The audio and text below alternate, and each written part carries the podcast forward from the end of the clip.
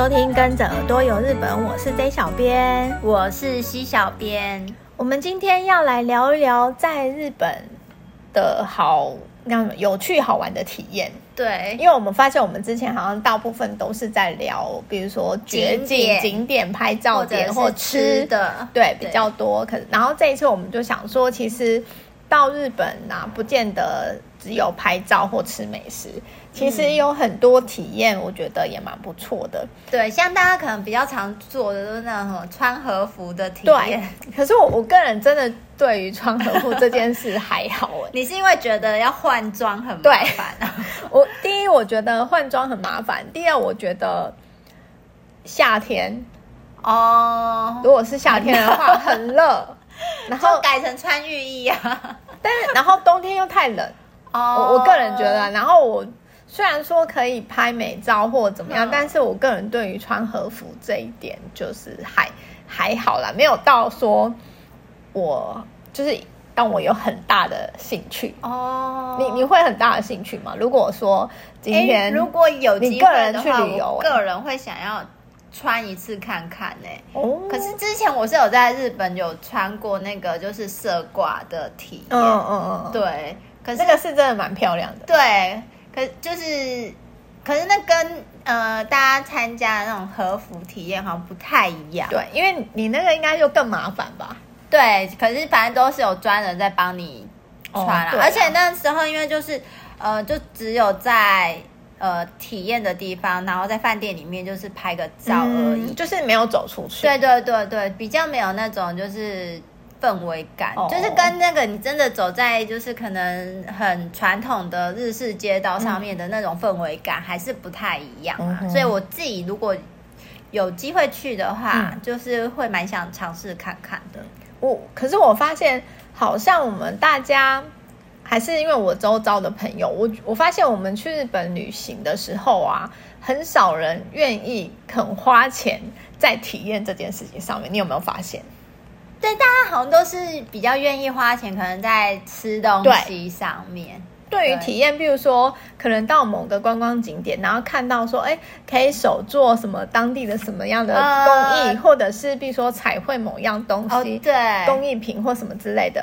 然后，但是需要花钱的。嗯，我觉得大家好像就会觉得说，我不要，就是不要浪费时间在这边的那种感觉，好像是。但其实。其实我觉得很多那种在日本当地的体验，虽然说它只是个，比如说彩绘，嗯，或者是一些简单的手作，嗯，我我个人觉得有些其实还蛮有意义的。举举例来说啦，像常去福岛嘛，然后福岛它就是最呃最有人气的就是。红牛，红牛 然后很你在那个就是会津若松那一带，就整个福岛县，你都可以看到很多红牛的相关产品。嗯、那然后他那边著名的那个体验也有一个是让你彩绘红牛，在其实，在很多福岛县的很多地方都可以彩绘红牛。然后有人就会觉得说，就就就彩绘啊，嗯、就有什么、那个？我大概可以理解，呃、我不晓得就是不喜欢做彩绘呃东西的这个。这件事情的人跟我是不是抱持了同样的想法？嗯，因为我个人就是美术天分不好，哦、就是我画出来的东西就不是不是那种就是一看起来就是很美观啊。我我懂，因为我个人美术天分也不好，可是我觉得啊，像彩绘红牛这件事情，你就是可以画一个你自己。就是属于你自己的东西，嗯、然后带回去。对，就是如果你要说就是很原创的东西的话，嗯、就会就觉得好像是的确很有意义。可是我就会自己，我自己会觉得我的原创就很丑。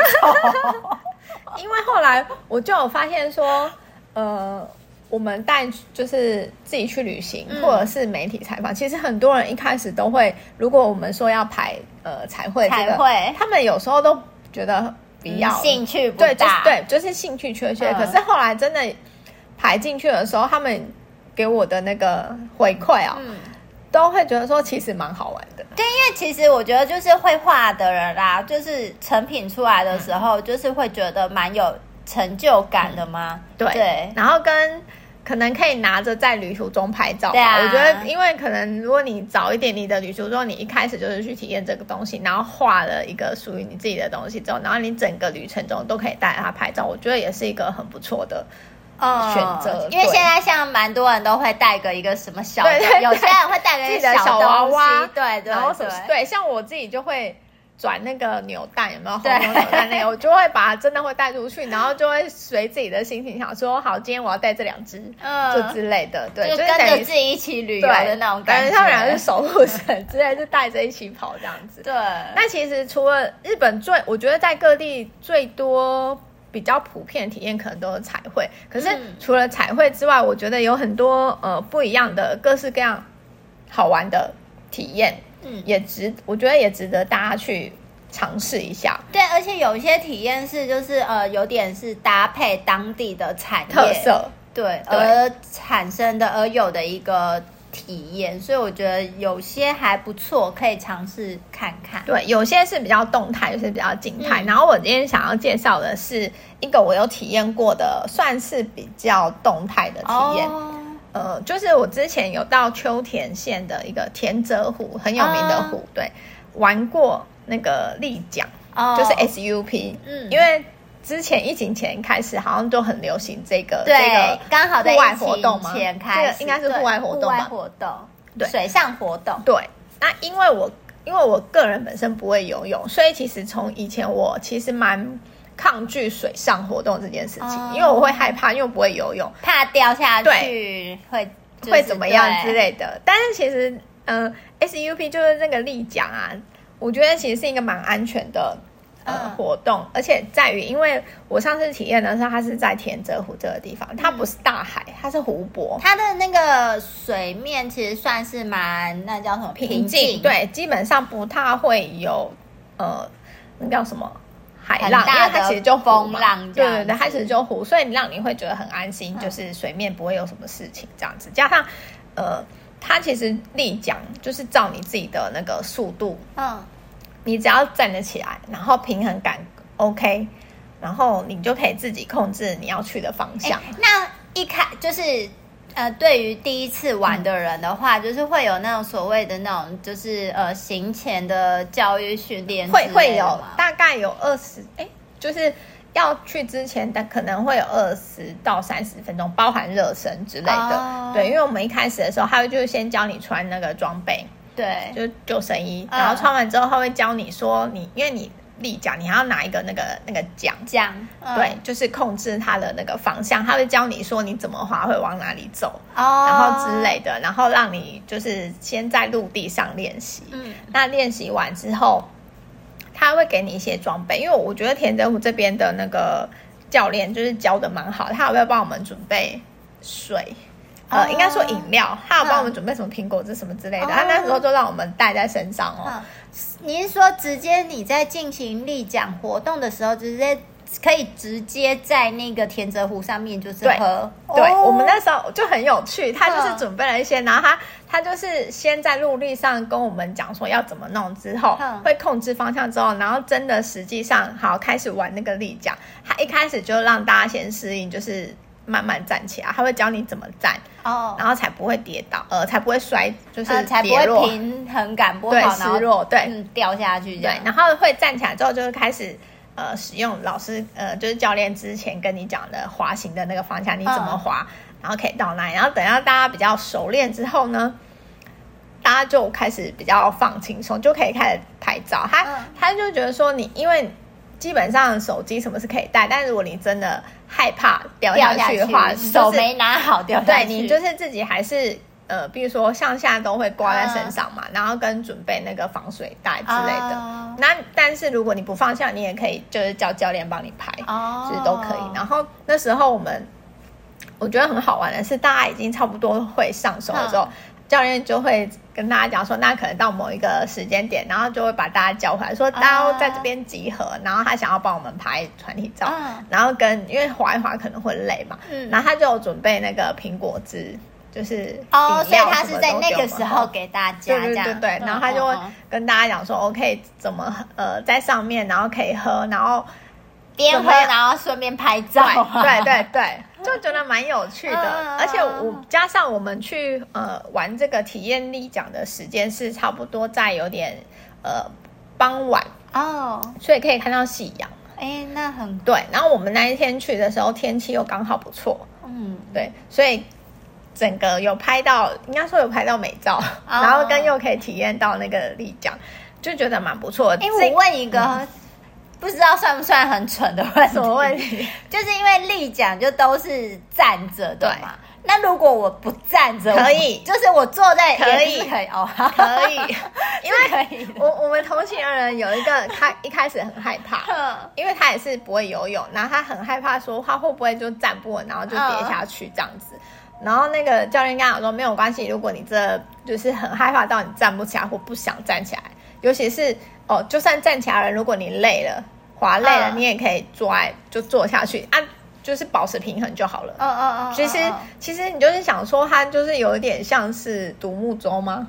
对，因为它的感觉，它就是一个板嘛。就是、对，它只是它没有那个那叫什么旁边 船身，对，两侧的船身，它就只是一个板，然后只要你平衡，因为我们那时候滑到后来，大家已经就是习惯很会的话，有人就直接坐在。坐在那个板子上，oh. 然后也可以就是拍完美照，看你要用站的还是躺着、oh. 都可以，因为它很像，它给我感觉很像那个什么冲浪板，对，它其实就是一个很大的一个板子，你你真的可以就是躺，我们那时候有就是拍照，就是趴在那个板子上，oh. 然后跟那个夕阳这样拍，就是照起来，就是就蛮美。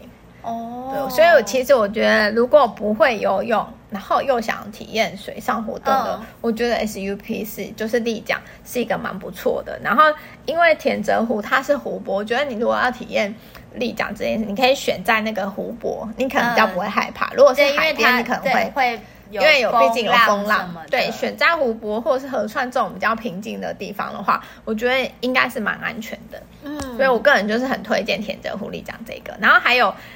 田真湖，我觉得他很会耶，他就是在利用他们那边当地很风景的优资源，自然资源的优势。因为我看到他最近好像又加上了，除了那个 SUP 立呃立桨之外，他还做了那个水上帐篷。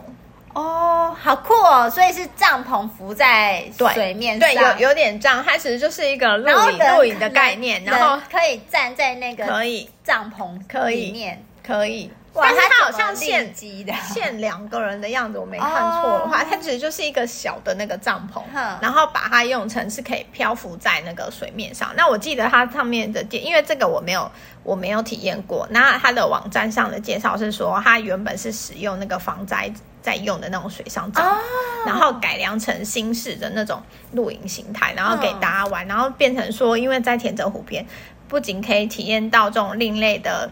算是有点另类露营，然后又可以拍完美照，这是还蛮酷的哎！因为我觉得天气好，真的会漂亮，就漂亮啊！就是在湖湖上，然后悠闲露营，露营吃东西，就感觉上很酷。我觉得，我觉得，我想象那个画面，就是比如说在那个水上帐篷，然后自己带一些甜点，然后或是什么一些好吃的，然后在上面野餐的感觉。就很酷，对，我觉得这个很酷。然后它还有另外一个，我觉得也很酷，它就是刚刚讲的那个是水上的帐篷，有一个是树上帐篷。哦，这个我觉得也蛮刺激，对，它就是吊在那个树上面，对，树上，然后在下面是田泽湖。我觉得下面是田就是有点在湖边上，然后我觉得蛮蛮有趣的。然后因为这两个是我没有。体验过，这两个应该都是最新对疫情这两三年出现的新的东西，我觉得有点像是呃利用他们那个湖泊的美景优势，嗯，然后创造出的体验，这还蛮酷。对，我觉得这不错，有兴趣的人可以。等一下会把那个链接都贴在下面，大家可以点进去参考。有机会的话，可以去试看看。对，因为其实田泽湖也是大家可能去秋天都会去吧，对，都会去的一个地方。因为它就著名的景点，不管是那个你跟团或是个人旅行，其实都蛮有机会去到这个地方。如果第一次去到秋天的话，应该都会拍这里，所以其实可以参加这样子的。活动我觉得还蛮有趣的，对，而且它这里除了我刚刚讲的这些的话，有很很普通，不是很普通，就是很基本的，你可以租借那个自行车环环、uh, 湖，对，你不想走，对，大部分的就是如果自由行的客人可能都会借脚踏车或者是搭公车的方式环湖。那因为我呃记得那间田真湖租脚踏车的那个老板人很好，哦、然后就是也很欢迎外国人，所以你赶他租车什么，就是人都很亲切，很欢迎大家去玩。所以我我个人觉得，如果你不想走路。也可以，你可以借脚踏车，有电动，有电动，嗯、不用不用骑的很辛苦，有电动，你就可以租借那个。一圈还蛮大，对，一圈还蛮大。然后我个人觉得天气好，你真的很推荐大家，就是可以租脚踏车去环湖也好。对，所以就是大概春天到秋天这段季节都还蛮适合的。没错，对对，所以我非常推荐大家，如果喜欢户外运动的朋友，可以建议尝试一下我刚刚讲的这几个那种户外的体验。那、嗯、你用？没有什么体验想要跟大家推荐。那因为今天小编刚才介绍完的是都是比较动动态户外的，那我就介绍就是比较静态在室内可以进行的体验。嗯、我我觉得很适合你，你就玩玩，你就是静态，不想晒太阳。对，因为我不想要晒太阳。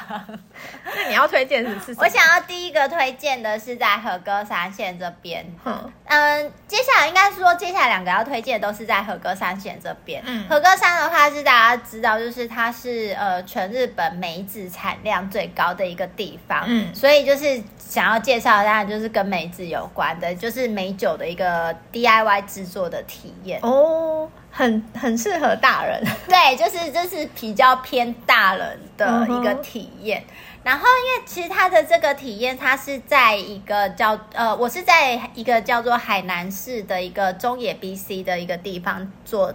的体验，嗯，然后它里面这个这个设施，它其实除了就是你可以体验做美酒以外，它里面也有那种就是比较小规模一点的那种日式庭园可以去逛，嗯，对。然后另外它因为它本身就是酒厂，就是在制酒的，嗯嗯嗯，所以它就是你也可以就是参观它一些就是制酒的过程，对。只是它现在都他们家是已经比较现代化的那一种制。哦制酒方式啦，嗯、所以你看，跟我们你想象中想要看到那种就是呃大木桶的那一种 不太一样。对，那它这里我觉得比较有趣的，就是当然就是它的美酒的那个 DIY 的部分，其实它真的非常的简单，多、嗯、简单到多简单，简单到就是我觉得整个就是骗小孩，你坐下来，然后整个就是。进行的过程可能快一点的话，就是你不用在那，你没有在那里听他的那种什么日文解说什么的话，会对，大概就只要五分钟就可以解决的那种体验。是把梅子丢进去这样而已吗？对，其实基本上就居然只有这样。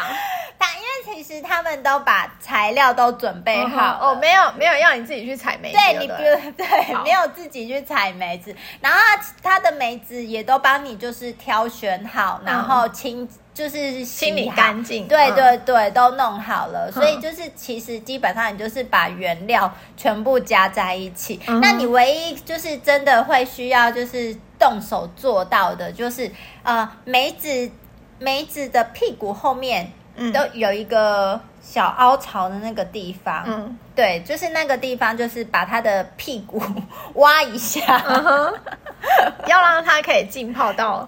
对对对，浸泡出味道之类的，就是他说把那个那个，因为讲屁眼好像怪怪，就是他的屁股尾部，对屁股的那个地方，把它清一下，就是挑起来，然后就是把它，它会准备一个那个大的那种玻璃管，嗯嗯嗯，所以就是呃，你清洁好之后，你就是等于是把它的把那个呃梅子大概总共。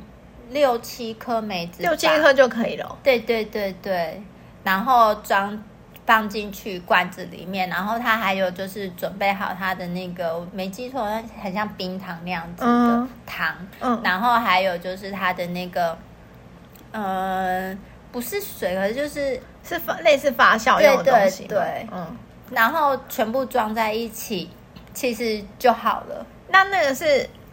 要放在那边让它发，还是你就带回去？你就可以直接带回来哦。那要腌多久？呃，大概是呃比较好的话，就是你可能放个一年左右。这么久哦？对。那如果比较快的话，就是其实那应该是看个人吧。嗯、就不过就是当然就是你比较要让它有可以喝的时候，就差不多是一一年，可能味道会比较好一点。那如果比较急性子一点的人，他们是说六个月其实差不多也可以啦。对，所以你这样做完之后，就是当天就可以带回去，对，不要再等什么。对，你当天就可以直接带回台湾来，然后你带回台湾来，就是过海关什么的也都没有什么问题。只是啊，你就是要想一下，它是玻璃罐哦。里面有水哦，有梅子哦，然后有糖哦，所以它那一罐包包的，对它呃，它会帮你包好，对它有那个不叽不叽的帮你装好，所以就是不用担心，只是就是它有一定的重量。哎，对，它有多大？它多大一个？大概含盖子可能大概十五公分高吧，那还好啦。对，可是我自己个人觉得很重，很重对哦。啊，因为它有装水又有梅子，对，因为它有水，就是液体嘛，嗯、液体就会比较重，嗯、所以就是算是一个，嗯，就是你很难想象说，哎，酒，嗯，这么简单，这么方便就可以，可能是因为没酒吧，可能吧。就是，那你有做吗？我有做，那你有带回来？我有带回来。其实我现在放在你家，对，现在放在我家。其实你你什么时候可以喝？一年后，结果我本来当下很想要给日本说，哎、欸，给你，没有，他可能也不想要，没有，他说可以，真的、哦，对，可是我好像想说，算了啦，就是。就是不太得，对，就是难得自己做，对，所以我还是把它扛回来台湾了。那我很期待你到时候可以喝的时候，对，喝喝喝了之后的那个感想，感想，对啊，很好奇耶。所以我就觉得，哎，这是一个蛮简单又方便的一个 DIY 的小活动，嗯、对，然后你又可以带回来，就是当成是一个伴手礼，又一个纪念。尤其是我觉得啊，你刚刚想说可以做。美酒的体验，你可能可以选，比如说在某一个纪念日有没有？啊，然后你去做，然后你明年的那个纪念日，好，再把它打开，把它打开，好像也不错，好像也还对啊，比如说你生日啊，或者什么纪念日，对，好像也不错。或者你放久一点，陈年老酒，对。啊，对啊，搞不好以后变值钱，对，代代相传，自己在说，没有人可能不能喝，传下去这样子，这样也很 OK，也还不错。对，然后因为除了像这种。美酒体验之外，和歌山县它还有就是蛮多其他关，就是嗯、呃，像是梅子的那种梅子汁、嗯、果汁的制作体验之类，嗯、或者是梅子酱啊，都是跟梅子有关。对对对，他们有很多这种的。但我觉得酒蛮特别的，对，而且就是你看。买酒比较贵嘛？对对，真的耶，买酒比较贵，酒比较贵嘛。哎，搞不好你去那边体验完，你你知道怎么做的时候，你回来就可以自己做。对，而且我觉得这个是非常好的一点是，就是你如果去到中野 BC 的话，你也不用太去担心语言上面的问题，嗯、他们有中文的员工，嗯、所以就是他像他如果知道你是台湾来的。游客的话，他就是准呃制作说明书，他就会对他就会给你，而且是繁体中文的。嗯、然后就是，我就觉得还蛮亲切，蛮不错的。嗯、对，那他另他们另外也有提供一个，就是你可以利用他的那个呃，你做好的那个美酒，你可能可以把它运用在料理上面啊什么的。嗯、然后他也会有。提供那种所谓的料理的一个简单的食谱，嗯哼，对，这样不错。对，不过我那时候去的时候，它的那个食谱的部分是日文的，嗯、然后他们后来有说，就是他会再把它翻成中文，对，翻成中文。嗯、我就说你可以把这个也做成中文的给大家，这样蛮不错的。对，所以就是我觉得就是在语言方面也还蛮贴心的这样子。嗯、那你除了美酒之外，还有什么你要推荐给大家？你做过比较好玩的？另外一个，这个我就觉得就是非常非常想推荐给大家，一样是在和歌山，嗯、然后它是在汤前镇这边，汤前町是做什么？汤前町它这里是那个呃日本酱油的发源地，嗯、所以我就是要来做酱酱油。你都是做那个带回去会很重，对，因为也是会有议题，嗯、对，然后这个呃。我做的这个酱油的地方，它是叫做汤前酱油有限公司，所以它里面呢也可以就是参观它的一些酱油的制成啊，嗯、然后有一些酱油的一个介绍这样子。嗯、然后它其实在这边，它你可以做两种不一样的体验，一个是做那个呃做酱油的体验，嗯，然后另外一个呢，它是是让你可以去拉它的那个大酱油，大你说大桶酱油，对，很大的那种，就是你人掉下去可能会懊斗的那一种，啊、对，就是超级大的那种大木桶里面，它里面其实不能呃算是酱油的半成品，嗯、就是。他们都是讲那个摩罗米，就是、嗯、呃变成实际我们在使用的酱油之前的一个那种呃状态啦，对，稠状物这样子，嗯、就是你可以去试着去拿那个东西，嗯、然后我有试着去拿，真的很重，一定很重，对，是稠稠 的，对，而且因为它超大一桶的，就是你可以去先体验，就是拿这个，嗯、然后。你也可以不体验这个，那你觉得拿那个没什么有趣的话，嗯、我觉得就是你除了去参观以外，当然他当呃现场也会贩售酱油的相关产品，可是我真的非常推荐说，你可以就是自己做一个酱油带回来，嗯、因为像我这么那个的人都都，都做，因为我想要推荐它的原因是，我觉得就是它是一个会让你。难忘的一个伴手礼，怎么样难忘？其实它的做法也很简单，它是呃，像游客做的这种酱油 DIY 的话，它就是装在保特瓶里面，嗯、所以就是其实它的原料什么的也都是准备好了，嗯、所以就是当然你就是一样，也是把一些原料加一加，嗯。就好了，然后加完之后，一开始就是你很像是在摇饮料那样子，给它大力的 shake 几下，然后就好了。好了以后，重点不是在那里制作，嗯、我觉得重点是你回来台湾以后要要怎么样？因 为我觉得它很两个，很麻烦的意思吗？对，可是它的两个让我觉得很有趣，很有趣。对，因为它就是呃。你做完之后，嗯、呃的接下来的一个礼拜以内，嗯，嗯每一天你都要把它打开，嗯，因为它是保特瓶嘛，嗯，所以你要把上面的盖子打开，让它的那个里面的气体跑出来，嗯，跑出来之后，你再把盖子盖起来，然后就是再呃摇个。几下，嗯，然后可是你这时候摇就不能像，嗯，就像第一次那么 shake 的大力摇，嗯、就是缓慢的、平稳的让它摇动。一下，嗯，对，你必须要每天做这个步骤，嗯、做七天，做七天，好，好像在什么仪式哦，做头七的感觉，然后用七天，对然后七天过后呢，接下来的一个月内吧，嗯。你大概每隔个两天左右吧，嗯、你要重复这样的动作，一样把那个盖子打开。所以七天是每天做完之后，再就是要每两天再做一次。再就是每两天做一次。嗯，然后，然后接下来一个月过后，第二个月开始呢，嗯、你大概就是每三。三天左右，三四天就是重复一次，这到底要做多久啊？你要重复一次，然后三个月之后呢，你大概就是每个礼拜一次这样子，嗯、就是一直到就是它，你要把它打开来使用，所以要整整个时间要多长是不一定的啊。它其实也也其实也是一样，你大概就是快的话，你就是半个半个月，对，半年，呃，半年后就可以用。嗯、然后不然的话，你要想要让它就是放一放久一点，就是一样，比较纯的话，对，哇！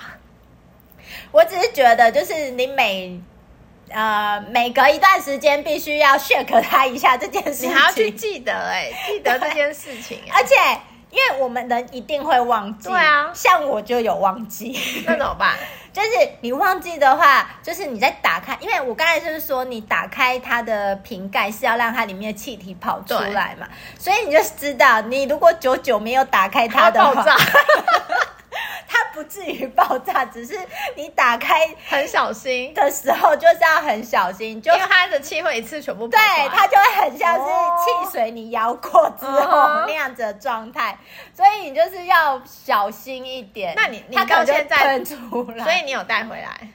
我有把它带。那你你现在到哪一个步骤？我现在就是因为我是七月初做的，所以现在差不多就是每两个每两天吗？对，每两三天摇它一次。Uh huh. 可是其实没有那么的困难呐、啊。对，或也没有说你两天没有摇，你第三天摇它就会蹦出来，也没有到这样。因为其实除非你是真的隔太久。对，那如果隔太久的话，其实你就。记得就是你打开盖子的时候，先开慢慢慢慢慢慢开，让它散气。对，你打开，你就是扭开盖子的时候，它其实气体就会有开始嘶的那声音了，你就可以就会意识到说，哦，我太久没开，对对对，要慢慢开。对，然后它嘶的时候，你就会发现里面的那个什么大豆啊那些东西，就是慢慢噗噗噗噗噗噗噗，你就知道要小心。哎，你你这个东西，我也很期待你的成品。对。你可以，你可以用的时候，你来带来公司让大家尝一尝。然后，因为你知道吗？就是打开了，你每呃，因为我就是会忘记，然后可能隔两三天或者三四天打开的时候，就是在开打开它的那一瞬间，就会发现那个味道酱油味很重，开始开始出来了。对，其实它就有很浓的那个酱油味，然后你就会看到那个宝特瓶的瓶子，就是。嗯呃，开始有一点变形，就是变得比较膨胀。嗯哼，对，可是它不会爆炸啦，真的。对啊，我就是就是膨胀。但你真的不要太太久没有去开它。对对对，就也不要太久也不要去，不然的话可能真的会膨出。我期待你的成品。我觉得，然后最后就是呃。当你要开始用的时候，并不是说你打开直接用，因为它里面的那些大豆的那些那些呃物质嘛，还是在的，所以你还是要用个，对，你还是要用个可能像是我们咖啡那种滤纸，稍微就是把它过滤之后，就是过滤下来。听听介绍的人跟我说，就是你让它过滤呢，它不是你。现在过滤，然后可能五分钟、十分钟过后就好哦。嗯、你可能要放它放个一天哦，哦因为它就是因为它会越来越浓稠嘛，慢慢哦、所以它的滴的那个速度，比较慢，对，也会比较慢，哦、不是那种液态水状的，噗噗都下来的那一种。嗯、我就觉得。这个很有趣，就是很两个。我觉得你这两个体验都很有趣，但都很花时间。很就是我觉得是很有趣，然后很两个两个的，让我觉得太有趣，太想要推荐给大家。我觉得应该也会有人想要体验，对，而且是蛮有趣的。对，而且我觉得就是因为你回到台湾，你还是必须要去照顾他，做这些动作，所以你会有一种就是。就是你不会忘记这个东西，你不会忘记你当下就是来到这个呃酱油工厂的一个回忆啦。嗯、我觉得这是蛮蛮不错，值得推荐给大家的。嗯、对。然后你刚刚这讲的这两个，就是比较算静态吗？就比较室内的活动。那我也要来介绍一个我查到的，这个我本身没有去过，但我一看到我就觉得很想去。哦是啊、哦，因为你也知道我们都很爱吃甜食。对对。然后这个。呃，地方呢是在做鲷鱼烧的体验，哦、很特别吧？你应该没有听过在做鲷鱼烧的体验吧？嗯，就是有听过做那种和果子体验。对对对，鲷鱼烧好像对鲷鱼烧，这也是我目前第一次对第一次听到说可以做这样的体验。这个地方在那个浅草，东京的浅草，哎、哦，那是观光热门景点。对，所以我觉得呃，它这边有蛮多外，就看那个网络上介绍，蛮多外国人会。做这样体验就蛮喜欢这个东西，因为鲷鱼烧本身就是以其实就蛮日本代表性的一个代表甜点，合适合适的甜点嘛。然后这一间可以做鲷鱼烧呃鲷鱼烧体验的叫做浅草鲷鱼烧工坊球乐哦，对，球是。求求求你的那个乐就是很快乐的那个乐，求乐。这个我会把那个网站也贴在下面给大家参考。然后这边它就是说你可以做自己的鲷鱼烧，它是采预约制的。那这预约很简单，网络上对网络上可以预约，因为它就是也是很 for 外国人，哦、所以无论你是打电话或线上预约都可以。那如果说你没有预约，当天有位置也可以就是去体验，哦、就可以直接进去。对，然后它这边就是很特别，它一个人可以坐六个，因为那个鲷鱼烧的那个机器就是一排哦，就是每个人可以操作一台机器的意思。然后一排就是六个，嗯、然后我觉得说。它这个啊，不是一开始就帮你准备好，它是你要自己从面粉跟水开始搅拌开始做这件事。它不是只有给你材料，所以你要从和面粉开始。它就是先开始，因为我看它上面的介绍写说，它会教你哦，量水要多少，面粉要多少，然后多少重量之后量完之后，然后你去搅拌，搅拌那个机器之后呢，我们应该都有看到那个人家在卖那个钓鱼烧，会把那个面糊哦，嗯，装在一个。银色的那个桶，很像桶子，对，然后这样压出来，对，然后你再把那个面糊压到那个模模型里面。所以我们也是直接用那种，对，它它就是，所以它不是给那种什么压鲜奶油的，不是，它是它是给一个那种这样倒的那种东西，机器，是嗯。容器。对容器，反正就是跟你在外面看到的是一样，就是职人在做那些容器，就是你就是这样做，然后弄之后馅，我觉得它很特别，是馅料，它除了有红豆之外，它里面还有准备说奶油或是抹茶红豆等等。然后在这边很多人会想要做创意，自己创意的那个鯛鱼烧，对，创意口味的鲷鱼烧，所以啊，店家都说你可以自己带那个你想要的配料。你说我可以自己准备材，对就是食材去就对了。对，因为我在网络上就有看到人家想要吃水果啊，就是巧克、哦、巧克力，然后加水果之类，然后就对，就看到那照片，有人就是带，比如说巧克力，或是直接切片的草莓。哦，因为它那边本身就有那个奶油嘛，卡士达那个奶油啊，或者或者是红豆，红豆加那个草莓也是 OK 的。哦，就是它它店家有基本的配料。那你如果想要做一些你自己创意料理之类，现在不是很流行吗？乱加一些东西，你就可以自己。他就说 OK，你可以自己带那些去，然后做了之后，你就是我觉得那个鲷鱼烧蛮快的，它烤的过程大概只有三分钟哦。对，好，三那个三分钟烤完之后，每个人有六个。嗯，那你除了说你可以烤好之后，你可以在那边当场吃之外，有人是单吃嘛？如果做那种比较普通、很正常，那就单吃。那那个，我觉得那个店家很会，他就是欢迎大家在那边拍照、录影，什么都可以。嗯，因为它本身里面就是有一个很像和呃，应该说和风合适的空间，就是外国人会喜欢的那一种。哦就是、大家可能体验完可以在那里对拍照什么都可以，或者是你在那边，因为浅草也很多人会穿和服在外面做和服，哦、对，他就说也欢迎，就是如果有穿和服，他们也有一个空间可以拍照哦。对，即使你没有体验他们的，应该应该说要体验。哦，要体验见学，因为见见学，他说如果不体验的话，他有见另外见对参观见学的费用也有。那有体验的话是体验的费用。然后除了说好，你你那个鲷鱼烧做好了之后啊，呃，有人想要摆盘装装盘，然后拍那个完美照，就是等于说有点像创意料理这样，就像自己装饰松饼嘛。因为鲷鱼烧烤出来就等于像一个松饼那个基底这样，对。然后你就可以，你一样可以带自己的材料。有，就我就看那个照片，就是有人就把它装成很像那个水果，水果拼那个松饼拼盘那种之类的嘛。那就自己带一些水果啊、巧克力酱啊、奶油啊什么之类的。我就好佩服这些人。对，你你就可以，你如果就是你想要拍完美照，想要拍什么之类，你就可以带一些道具去。他都很欢迎你在那边。哎，那像那种盘子啊，那、嗯、那个是店家会提供，店家好像就是提供。我他那个好像是店家是会提供烤，因为是鲷鱼烧嘛，好像是有一个木盘哦，然后让你放在那个上面。哦、然后你如果想要拍不同的东西，你可以自己带盘，对，就是。